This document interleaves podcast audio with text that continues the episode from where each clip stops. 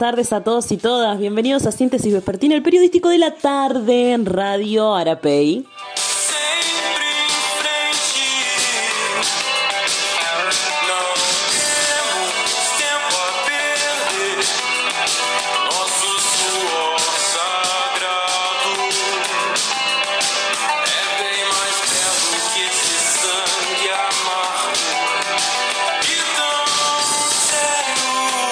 Salto amaneció con niebla en la mañana de hoy. El día se ha ido recomponiendo de todas formas eh, al correr que pasó el día y ahora estamos con un solcito bastante lindo que esperamos que se mantenga.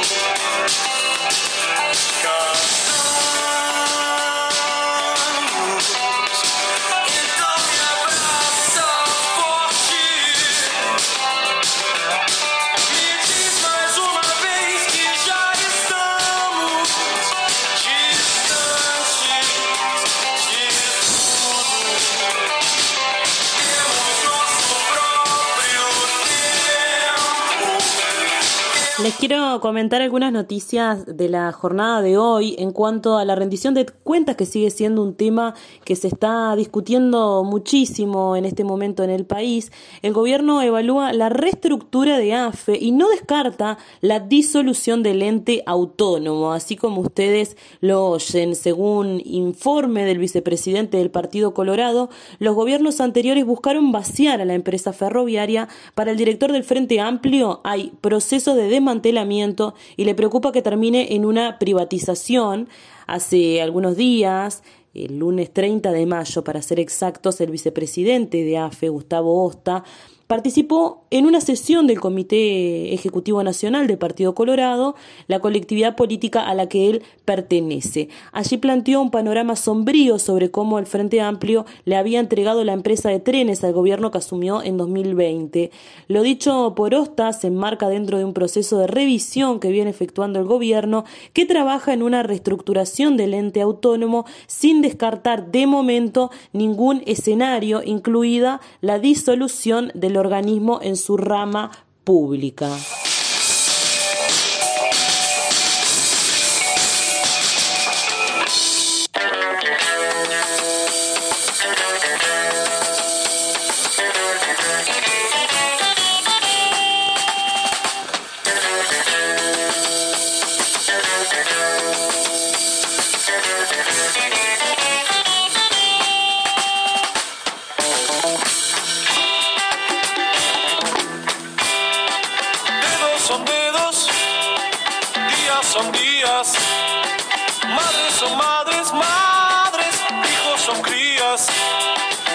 Pensamientos son todos míos, oh, pero mi lengua ya no es tan mía. Si plantas rosas, crecen sandías, si esperas coche, pasan tranvías, así es mi tierra. Ayer estábamos conversando largo y tendido sobre el llamado a sala al ministro del Interior, Luis Alberto Eber. Hoy podemos decir que Eber defendió su plan de seguridad y expuso sobre las bandas de narcos. En tanto, el Frente Amplio lo acusó de mostrar una realidad paralela. El gobierno destacó, bueno, las incautaciones de drogas y para la oposición no se expuso una estrategia sino acciones puntuales contra bocas de venta. La sesión del Senado tuvo cruces por las cifras de homicidio y la incidencia en la baja del delito de la pandemia. Yo ayer lo compartía con ustedes mi opinión en torno a este tema, eh, que es muy grave y que, bueno, de alguna manera...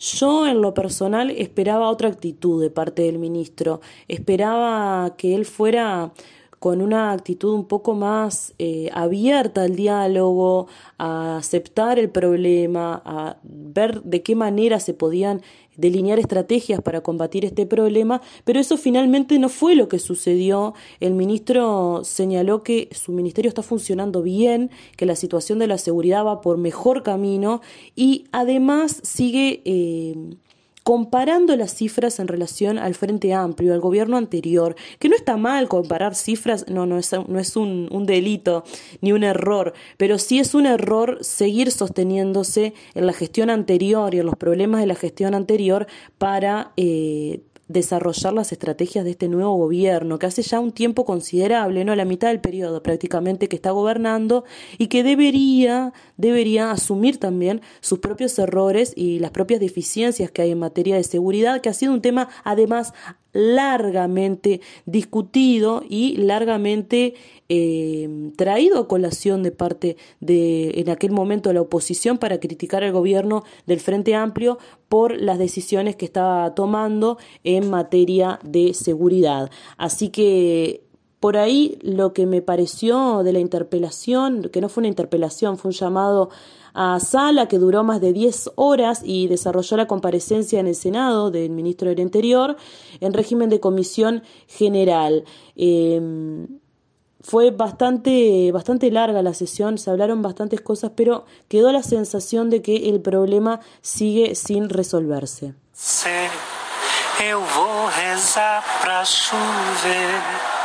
Palabra, sabedoria.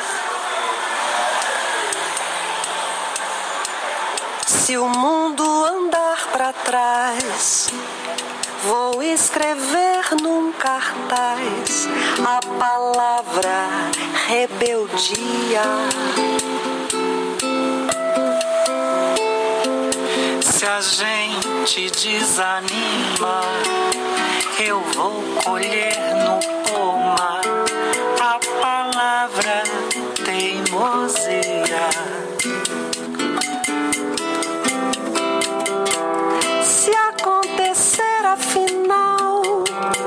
de entrar em nosso quintal a palavra tirania. Pegue o tambor e o ganzá, vamos pra rua gritar a palavra utopia.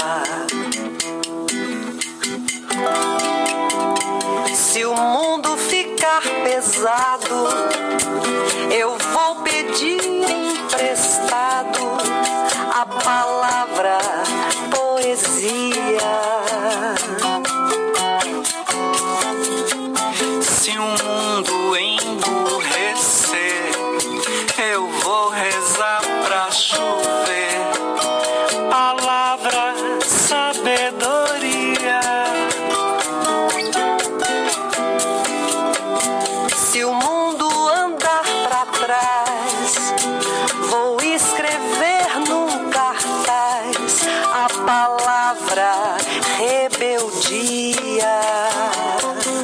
En las horas finales de la sesión y tras el pedido de cuartos intermedios, tanto Eber, acompañado de la cúpula del Ministerio del Interior, como el senador del FA, Enrique Rubio, que, como les comentábamos ayer, ofició de convocante, dieron sus pareceres sobre la sesión. Para el ministro se mostró a la oposición cuál es la estrategia que se está desarrollando, además de que se brindó información como nunca antes en la historia del Parlamento. Por esta razón, consideró que no son válidos los cuestionamientos del Frente Amplio sobre lo que no hay un plan. Se podrá compartir o no, pero existe, planteó, y aseguró que con su exposición quedó demostrado que en nuestro país no hay una violencia expandida. Desde la oposición, sin embargo, se apuntó que una vez más las expresiones del Poder Ejecutivo se caracterizaron por negarse a una mirada integral de la violencia y por atacar la gestión del Frente Amplio y la figura del exministro Eduardo Bonomi. Se marcó que tras la pandemia la cantidad de homicidios retomó un crecimiento al aumentar en la segunda mitad del 2021 y con mayor fuerza en los primeros cinco meses de 2022. Eu vou rezar pra chover.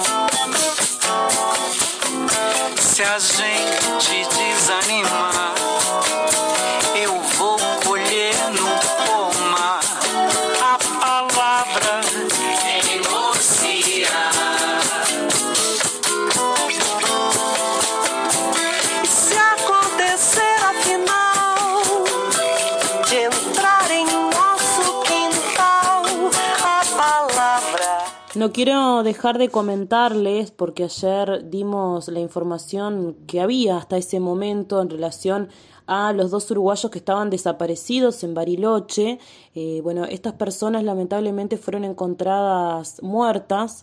eh, en este lugar, las autoridades tenían esperanzas de que no estuvieran en el hotel donde cayó la luz de barro, pero fueron hallados en su habitación que ya había adelantado la, la encargada, eh, que estaba eh, tapado de barro, ¿no? El, dormitorio donde ellos estaban estaba cubierto de barro, pero tenían la esperanza de que no se encontraran en la habitación en el momento del desastre. A las 3 de la mañana, los rescatistas que seguían haciendo maniobras en el Hotel Bustillo de Bariloche, donde les recordamos cayó una luz de barro, encontraron los cuerpos de los dos uruguayos que estaban siendo buscados desde que se produjo este siniestro. Eh, esta fue la información que brindó el Ministerio Público Fiscal de la provincia de Río Negro. Se trata de Gerardo Casela y Alba González, familiares del también fallecido Víctor González Giovanelli. Los bomberos que participaron del res- rescate informaron a la prensa local que se quitaron unas, escuchen esto, 100 toneladas, 100 toneladas de barro y material desplazado por el alud para llegar a estas personas que se encontraban en la cama de la habitación en la que se alojaban cuando ocurrió esta tragedia. Un abrazo muy grande, por supuesto, a la familia eh, frente a esta situación.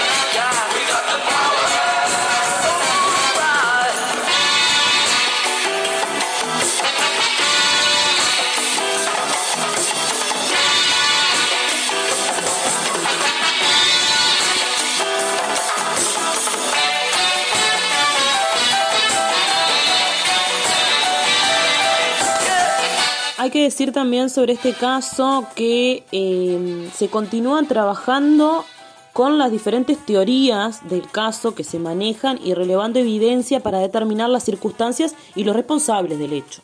Por el momento, lo que se sabe es que las intensas lluvias que cayeron sobre la ciudad provocaron este alud de barro que impactó sobre el complejo hotelero. Este complejo hotelero, UNID, tiene dos edificios centrales y decenas de cabañas eh, y apartamentos que están en una barranca. El Hotel Bustillo fue la estructura más afectada y en particular tres habitaciones que se inundaron de barro y otros materiales que fueron arrastrados hasta el primer piso del hotel y luego se deslizaron a la planta baja. La corriente de barro además arrastró incluso un muro de contención que se supone que debía proteger el hotel justamente para evitar este tipo de situaciones que no se pudieron evitar y que lamentablemente una de estas habitaciones que se llenó de barro fue la de estos compatriotas que lamentablemente fallecieron en Bariloche.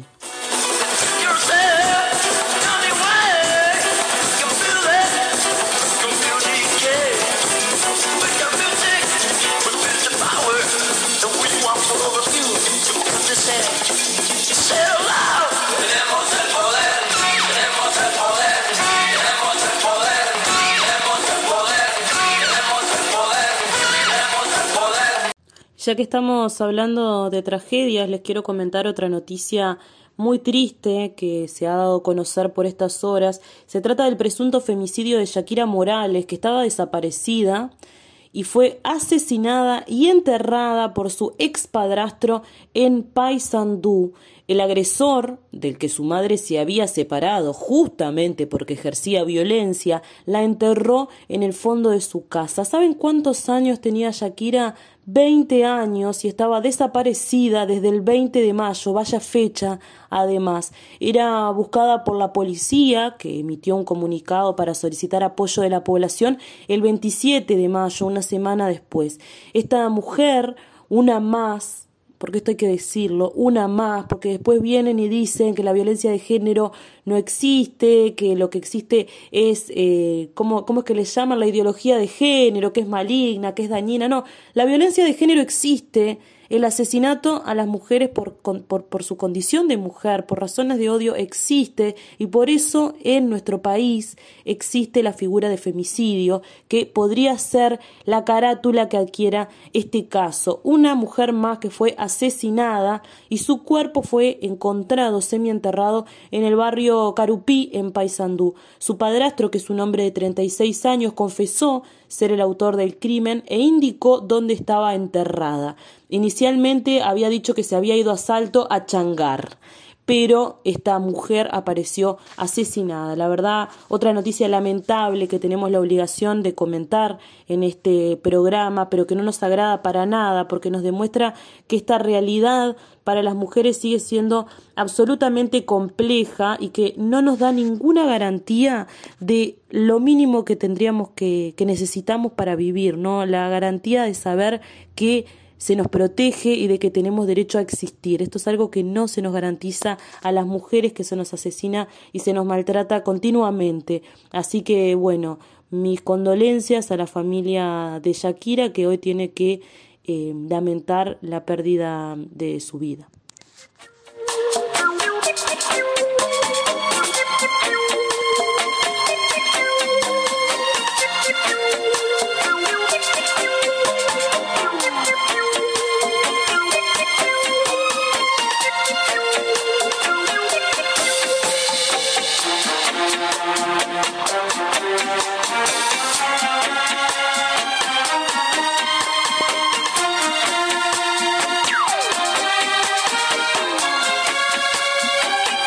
Vamos a estar conversando unos minutos con Leonardo Dalmao, eh, secretario general de la sede de FENAPES aquí en Salto, sobre varias noticias que tienen que ver con el ámbito de la educación y con el ámbito sindical, así que esperen unos segunditos ahí que ya venimos con la entrevista.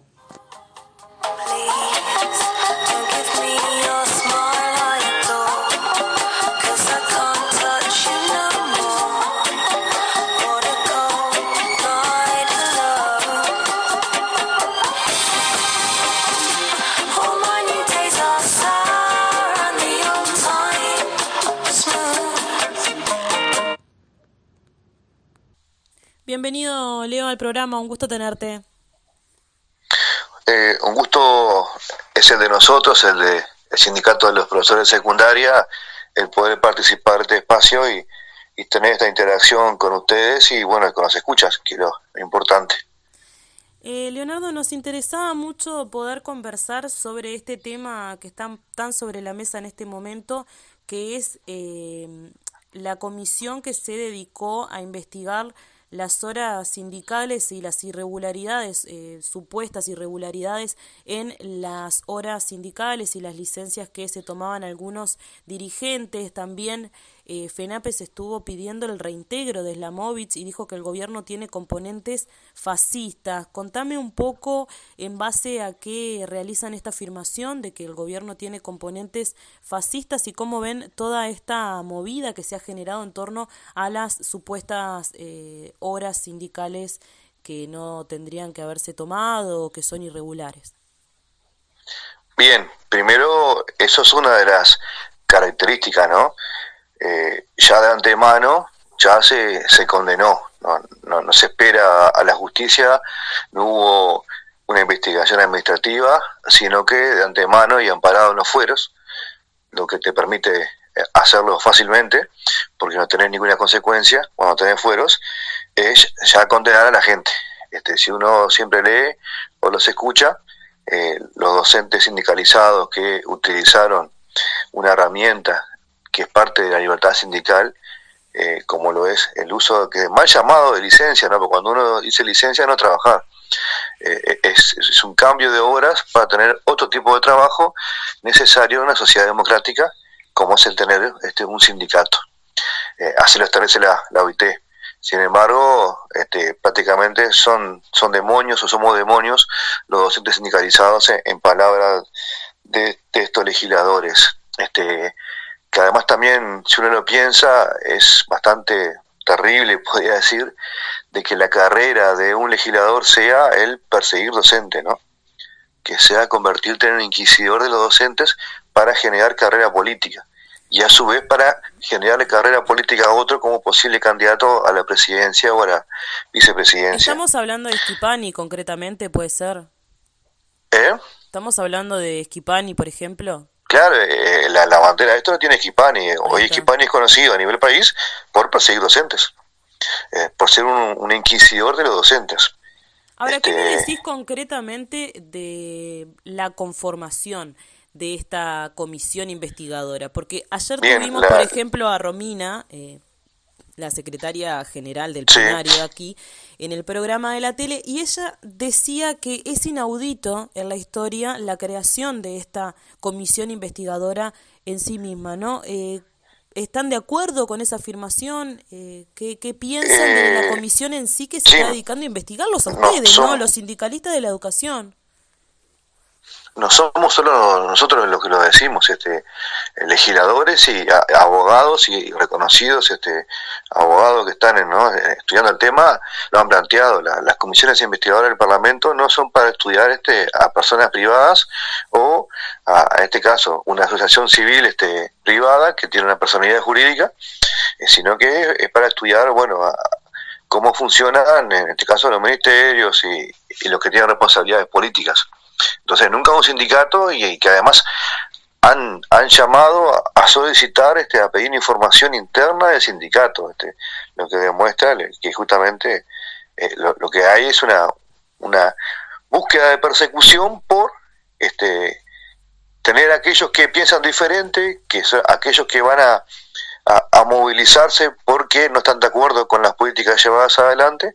Entonces, el camino ha, ha sido eh, este, ¿no? El de perseguir, el de tratar de generar miedo para callar voces, para generar una política este, una especie también de pensamiento único, ¿no? Todo aquel que piensa diferente o, actúa en contrario a lo que son mis intereses o, o, lo que yo planteo, bueno, voy a generar esta, esta especie de inquisición, de hoguera pública además, este, para que no haya otra voz y también para de, de legitimar, que esas son características este, este, fascistas. Eh, además, no hay, tampoco no, no, han probado nada, ¿no? Eso es lo que te iba a preguntar, ¿cuáles han sido las conclusiones de esta comisión investigadora? Porque a Islamovitz, por ejemplo, a Marcel Islamovitz, que era el vicepresidente de FENAPES, se lo separó del cargo y le retuvieron el 50% de su sueldo por usufructuar licencias irregulares. Sí. ¿Esto está constatado? ¿Cuáles son eh, las conclusiones eh, a las que ha arribado también esta comisión investigadora, no? Aún nada, eh, porque no, no hay nada concreto sobre la mesa. Cuando uno habla de una licencia regular, uno también puede pensar, cuando hubo un gobierno de, de este tinte de derecha, no, no existía la licencia sindical, no existía. Este, lo, los sindicatos este, y no la enseñanza no, no, no podían este, ejercer ese derecho que lo establece la OIT. Y bueno, y ahora cuando han retomado, lo que nosotros vemos es que ellos quieren volver a esa época, ¿no? Quieren volver a una época donde un sindicato no tenga ese derecho este, eh, que te propicia justamente poder tener una herramienta más fuerte de defensa de los derechos de los trabajadores. También ahí uno puede ver cómo la, la visión que tiene la OIT de lo que tiene que ser un sindicato de defensa de los intereses de los trabajadores, y eso implica todo aquello que sea de interés del trabajador, eh, le, es algo que le pertenece al sindicato a, a ponerlo sobre la mesa. Eh, y se llama que eh, es una característica amplia de la visión de lo que es el sindicato. Este gobierno tiene una visión restrictiva de lo que es el sindicato, en donde solamente uno podría este, tener un sindicato para aquellos asuntos que tienen que ver con los asuntos laborales este, o, o salariales, en donde, por ejemplo, hay países que inclusive eh, los sindicalistas y los trabajadores solamente tienen derecho a, a ejercer la huelga en momento de consejo de salarios, porque tienen esta visión. Fuera de ese momento donde se establecen los consejos de salarios, está prohibido tener cualquier actividad de movilización. Ahora, este, de lo que, también de se lo que es la huelga. Entonces, ahora nos parece que también esa es la visión de este gobierno. También se están intentando ¿Sí? introducir modificaciones. Por eso, por eso es lo que estamos diciendo. Eh, este gobierno tiene esa característica, este, y, y esa característica, si uno lo, lo analiza en lo que fueron los gobiernos anteriores también de derecha, bueno, los sindicatos no tenían la licencia sindical. Entonces, bueno, eh, lo que se busca es eso. Además, si uno también ve, eh, lamentablemente, a pesar de que eh, están con la bandera de la libertad, sin embargo, en el Codicen, desde que asumieron, han tenido un montón de resoluciones que son de prohibido, ¿no? Prohibido esto, prohibido aquello, prohibido lo otro, hasta que llega a tal punto este, en que uno podría decir, el ámbito natural, donde tiene que estar un sindicalista, donde un, un trabajador tiene que reconocer quién es el de sindicato, quién es el, el- responsable, con quién me dirijo, pareciera que en el liceo uno no pudiera estar presente, ¿no? En el liceo no, no, puede aparecer en ningún lado la palabra sindicato y saber quién es. Eh, entonces, bueno, justamente eso es un componente fascista, ¿no? Y además ha generado miedo porque uno lo, lo, lo ve en los, en los docentes. No voy a decir tal cosa, no voy a colocar algo en la cartelera sindical, no voy a ir con un buzo que me identifique, porque yo puedo ser sancionado, sumariado, como lo han hecho con otros que están ahí, ¿no? que en a, lo que lo han sumariado. sentido, en ese sentido el- la situación de San José es muy ilustrativa, ¿no? Porque, o sea, Claro. sucedieron muchas cosas, pero yo creo que eso pu- puntualmente fue algo eh, muy tirado de los pelos, ¿no? Eh, sacar un sumario que, ya- o sea, un- una una cosa que ya estaba archivada, traerla de nuevo, eh, sancionar a un montón de docentes, retenerles el Pero- sueldo por una foto. Creo que eso fue, de todo esto que ha sucedido, que, que- hay que reconocerlo, eh, fue como lo más eh, grave, ¿no? Lo más tirado de los Es como, Docentes es como se dice, buenísimas, ¿eh? ¿no? algo, sí, sí, eh, ejemplarizante, ¿no? Eh, eh, es ahí, eh, es el ejemplo de aquel que yo quemo la guerra para que todos vean lo que puede llegar a pasar. Pero además desarchivaron algo este, que va contra lo que los- la gente que sabe de, de derecho dice que uno no puede ser juzgado dos veces por la misma causa. Y para que eso no suceda le cambiaron la carátula. Es, antes era por laicidad, este, de- fue, eh, le cambiaron por proselitismo. Entonces, de esa forma sí puede desarchivar. Y lo otro, en ese archivo desarchivaron solamente una parte, porque había otras denuncias en esa misma causa, pero que eran, este, uno podría decir, por la, la causa contraria, ¿no? Que, y, una fue en Salto, donde un, docente repartió papeletas de lo que se votaba, debatió con estudiantes, fue denunciado por los estudiantes y por los padres, lo grabaron en, el en la clase, hubo estudiantes que salieron llorando del aula, y sin embargo, eh, eh, eh, es eso que sucedió al mismo tiempo que la foto de San José, pero por el eh, llamado a votar lo otro, eh, eso no se desarchivó, Qué por fuerte, ejemplo. ¿no? Bueno, eh, está bueno Eh, mencionar. y, tampoco y tampoco se hizo conocido Eh, solamente una diputada lo planteó este públi- públicamente obviamente sin nombrar a este docente nadie, nadie- lo va a hacer porque eso no es lo que interesa sino la acción es bueno pero ¿por qué no desarchivaron también eh, ese mismo caso que estaba en, ¿no? en el mismo archivo con el mismo número de expediente Ahí está, está bueno mencionar, ya que estamos en esta columna, que los profesores jubilados eh, que forman parte del colectivo Docentes Jubilados de la Enseñanza Pública realizaron una declaración donde denuncian persecución sindical por parte de las autoridades de la educación. Dicen que esta persecución no cesa y que las denuncias de los núcleos liciales se multiplican. Dijeron que el recorte presupuestal se traduce en carencias que comprometen seriamente también los procesos de enseñanza y aprendizaje. Así que es una opinión compartida también con los docentes que se encuentran jubilados, que bueno, yo por lo menos ni siquiera sabía que estaban agrupados, pero que emitieron esta declaración por estos días. Sí, sí. Este, hay varios sumarios, ¿no? No, El de San José es, es el caso que, que ha resonado más. También es, es uno de los motivos principales por los cual la FENAPE hace esta denuncia a la OIT y que es tomada el caso. Pero hay otros casos de sumario. eh, y bueno, y el recorte educativo, ni, ni que hablar, ¿no? Los, los economistas que asesoran a, a la FENAPE y a la CCU este, hablan de 80 millones de dólares en dos años de recorte. Ahí está. Eh, Leo, ¿en qué está eh, la denuncia frente a la OIT y en qué está la situación de los docentes de San José? Porque fueron eh, dos situaciones que no sé en qué eh, terminaron, si es que terminaron o en qué proceso están ahora mismo.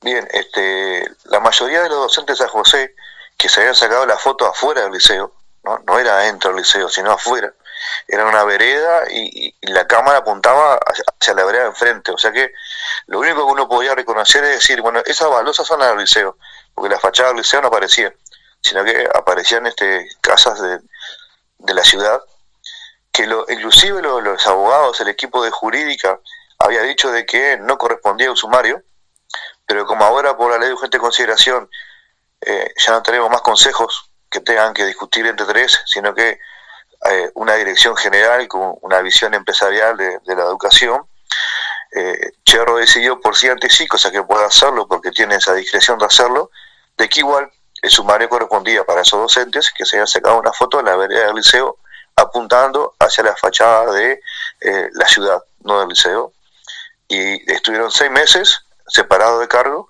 y con medio sueldo.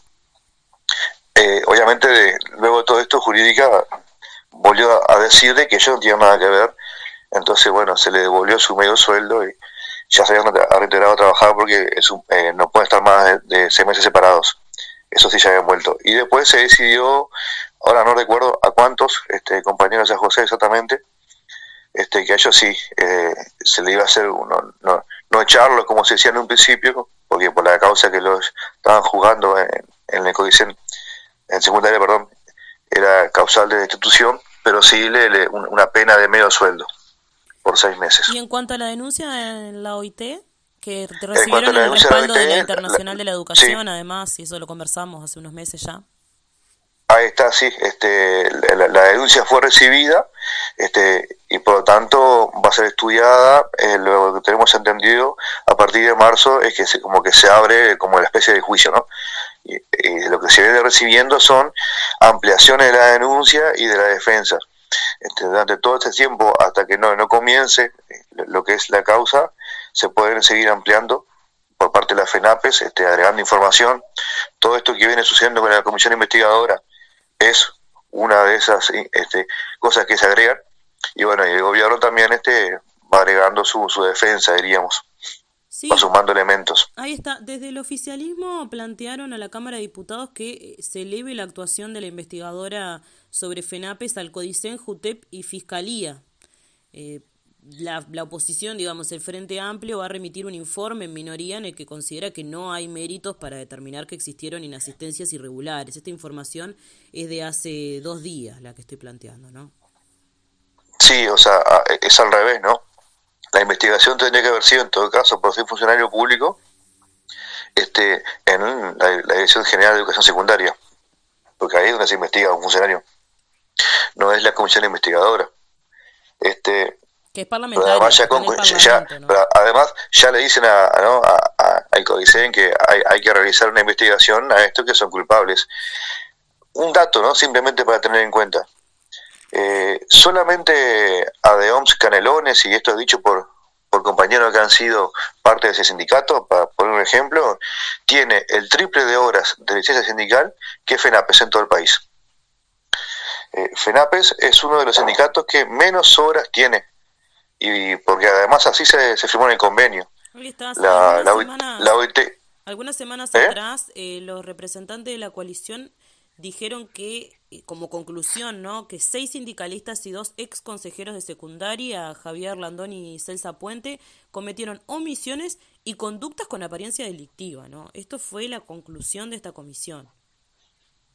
Este, sí, por eso digo, para tener, porque lo, lo ponen como era una fiesta de, repartija de horas. Sin embargo, este, a pesar de que la OIT establece de que tiene que ser media hora por, por trabajador de la rama de actividad o una hora por afiliado, este, y tomando en cuenta que en secundaria hay 20.000 trabajadores, ¿no? para tener noción de la cantidad de horas que, que se podrían tener, y sin embargo este, la FENAPE tiene 220 horas de licencia sindical, eso es lo que tiene la FENAPES por mes, perdón, por semana, este, en, en donde un solo sindicato departamental, como ese Adeón Canelones, tiene el triple de horas que todas las FENAPES, este, es- no se, nos- se nos acusa de eso. Lo otro que, que se lo otro que se deja ahí de lado es que en realidad el Consejo tenía la tenía justamente eh, esa potestad de poder decidir además a través de, del acta 90 de- del convenio que se firmó con CCU en lo que es la ley de negociación colectiva de libertad sindical que además tiene que ir de la mano con este, un derecho fundamental como es el de la libertad de expresión eh, eh, eh, que es eso algo que se ha recortado ahora pero claro, esas leyes comenzaron a partir del 2005, ¿no? no estaban antes. Entonces, ahora que ha vuelto un gobierno anterior a la creación de estas leyes, es como que no existieran. Y por lo tanto, este, su accionar está contrario a lo que ellos dicen, que respetan los sindicatos y les parece que, están, ¿no? que son importantes.